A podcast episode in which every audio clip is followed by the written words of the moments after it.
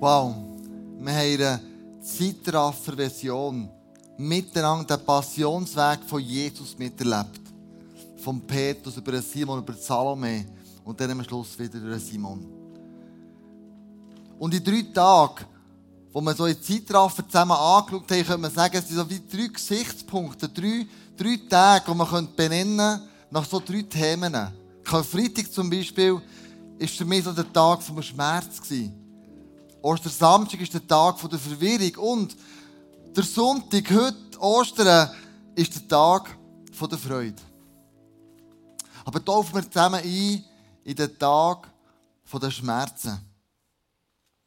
Es gibt drei verschiedene Arten von Schmerzen, die wir erleben können. Zum Beispiel ein seelischer Schmerz. Jesus ist verspottet worden. Von den Römern, von den Juden. Sie haben gesagt, was, du bist der Messias? Ha! Dann komm doch oben runter, red du dich selber, befehl doch deinen Engeln, sie sollen dich oben abnehmen von dem Kreuz. Sie haben angespielt, sie verspottet. Ein seelischer Schmerz macht sich breit. Wann bist du deinem Arbeitsplatz verspottet worden aufgrund vom Glauben, wo du lebst? Wo die Leute gesagt haben, was? Du glaubst nur an das Märchen? Hey, in welchem Zeitalter lebst denn du? Sie haben den Glauben hingefragt, seine Beziehung zu Jesus hingefragt und sie haben ihn so verspottet. In der Bibel lesen wir auch, wie das denn bei Jesus gegangen ist. Lukas 22, 67, 67 steht, wenn du der Messias bist, dann sag es uns. Ein anderer Schmerz ist der physische Schmerz, wo Jesus erlebt hat. Wir haben ihn gefoltert. 39 Peitschenhiebe hat man verabreicht. Und die Pages waren perfid. Die Römer waren Folterspezialisten. Sie haben nämlich in die, in die, in die Pages, in die Lederriemen, haben sie Knochensplitter, Glassplitter eingewoben, dass wenn das auf den Rücken runterfährt, der wirklich die Haut aufreißt und zerfetzt. Immer in der Hoffnung, dass der, der da gefoltert wird, das nicht überlebt. Vielleicht erlebst du auch einen physischen Schmerz dein Körper ist nicht gesund. Und du fragst dich, hey Jesus, wann heilst denn du mich? Du siehst doch, dass ich himpe. Du siehst doch, dass dies oder eins nicht gut ist. Jesus, ich erlebe physischen Schmerz. Der dritte Schmerz ist der geistliche Schmerz. Jesus hängt, es gehört, unschuldig am Kreuz. Völlig, er hat nichts gemacht. Nicht einmal der Pilatus hat einen Fehler an ihm gefunden. Und er hängt da und er zahlt für deine und meine Sünden. Für deine und meine Fehler. Sein Blut fließt aus das Vergebungsblut, wo Gott sagt, das Lamm Gottes, das Opferlamm, zahlt für dich und zahlt für mich. Ein geistlicher Schmerz. Wir haben einen seelischen, einen physischen und einen geistlichen Schmerz. Und wenn wir unserer Vision sagen, wir, wir wollen ähnlicher werden wie Jesus, ja, wie geht denn Jesus mit dem um? Was lesen wir in der Bibel? Wir lesen, dass er in der Bibel gesagt Markus 14, Vers 32, da ging Jesus mit seinen Jüngern in einen Garten, der am Ölberg liegt und Gethsemane heißt. In den Schmerzen von Jesus, wo er drinnen ist, lädt er seine Freunde ein und sagt, hey, ich trage die Last nicht, die kommt. Bitte steht mir bei. Betet mit mir. Steht mit mir ein. Ich gehe zum Vater, erzähle ihm, was mich am meisten bewegt. Hast du so Freunde in deinem Leben, die mit dir zusammen durch deinen Schmerz dich durchtragen im Gebet? Bist du in einer Small Group? Bist du in einer Open Group? Wo jeder zweite Mittwoch am Abend stattfindet, wenn du neu Kirche bist, kann das wärmstens empfehlen. Die Open Group ist ein sicherer Ort, wo Leute da sind, die mit dir zusammen, ob das ein seelischer, ein physischer Schmerz ist, mit dir können das durchtragen.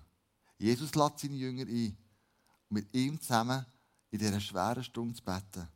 Und Jesus geht mit seinem grössten Schmerz zu seinem Vater im Himmel.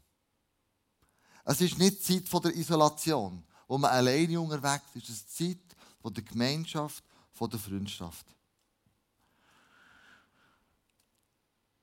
der erste Tag, Karfreitag, der Tag von der Schmerz, der Schmerz. Der zweite Tag ist der Ostersamstag. Das ist der Tag der Verwirrung. Ja, jetzt hat man den Jesus beerdigt, wir haben ihn in die Grabhöhle gelegt, wir haben den Stein vorher gerollt. Ja, und jetzt? Ich kann mir gut vorstellen, dass in dem Moment die Jünger von Jesus sich Fragen stellen. Also Jesus, jetzt haben wir gemeint, du bist der Messias. Hey, wir haben gemeint, du bist der, Retter der Welt. Aber ähm, wir haben ja gesehen, wie du Wunder da hast. Du bist im Wasser gelaufen, du hast Menschen zu essen gegeben, 5000 mit nur ein paar Fisch und ein paar wenige Brot. Jesus, wir haben gesehen, wie du blinde Sehnen gemacht hast, wie Krüppel können gehen, wie Lahme wieder können springen. Hey, Jesus, und jetzt? In der Verwirrung innen wir oft zweifeln. Und jetzt? Alles, was ich gesehen und erlebt habe, die Wunder. Und jetzt? In diesem Zweifel, der Verwirrung machen viele Menschen immer den gleichen Fehler. Sie rennen davon. Die Jünger auch. Die Jünger sind am Samstag nach der Kreuzigung davon gesäckelt. Die waren nicht mehr bei Jesus. Obwohl er es ihnen ja schon vorausgesagt hat. Er hat gesagt in Matthäus 14, 27, ihr werdet mich alle verlassen, sagt Jesus zu ihnen. Denn in der Heiligen Schrift steht, ich werde den Hirten erschlagen und die Schafe werden auseinanderlaufen. Oder Matthäus 26 steht, da verließen ihn alle Jünger und flohen. In der Krise, in der Verzweiflung machen viele den Fehler, dass sie davonsäckeln. Davonsäckeln aus Beziehungen, Freundschaften, der Kirche, aus einer Partnerschaft. Immer mit der Motivation, ich will wieder dorthin zurück, wo es mir irgendwie Sicherheit gibt. Ein Umfeld, das ich kenne. Die Jünger sind wieder fischen. Das haben sie kennt. Sie sind davon gerannt. Aber was kann ich denn machen? Ich glaube, wir können uns daran erinnern, was Gott uns versprochen hat. In der Krise, in der Verzweiflung können wir uns daran erinnern, an das Bundesversprechen, wo wir die letzten paar Wochen miteinander angeschaut haben, was heisst es, wenn Gott mit uns Menschen einen Bund geht. Er selber beim Abraham hersteht und sagt, ich verspreche, mir selber, ich werde dich nie mehr verlassen. Jesus hat dir gesagt, ich werde dir das Leben im Überfluss geben. Er hat aber nicht gesagt, ich werde dir das Leben geben, auf einem Ponyhof. Alles ist immer schocki, happy und clappy. Aber er hat uns versprochen, dass er immer bei dir wird sein. Dass er mit dir durch dein dunkle Tal, durch deine Krise, deine Verwirrung wird durchkommen. Wir haben über 7000 Verheißungen, wo er uns das verspricht. Eine Verheißung, die ich immer wieder für mich nehme, ist 2. Timotheus 1,7. Denn Gott hat mir nicht einen Geist der Furcht gegeben, sondern einen Geist der Kraft, der Liebe und der Besonnenheit. Und Freunde, er hat einen Lesefehler gemacht. Hier steht, er hat uns nicht einen Geist. Und ich nehme es immer persönlich. Er sagt, Kleusel, Gott hat dir nicht einen Geist von der Furcht gegeben oder der Angst, sondern einen Geist von der Kraft, der Liebe und der guten Entscheidungen. Ostern, der dritte Tag. Nach dem Tag der Schmerzen, nach dem Tag der Verwirrung, Verzweiflung kommt der Tag der Freude. Hey, wir feiern Ostern. Jesus ist auferstanden. Hey, wie krass ist denn das? Und ich möchte eine Zeichnung mit, habe ich mitgebracht, was da ganz genau passiert ist. An Ostern ist Folgendes passiert.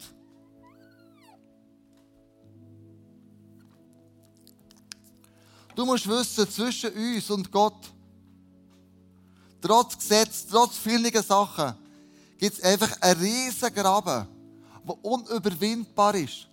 Ein Graben von der Sünde, ein Graben von Fehlern, weil wir nicht einfach eins zu eins zu Gott kommen können. Er, die pur lautere Liebe.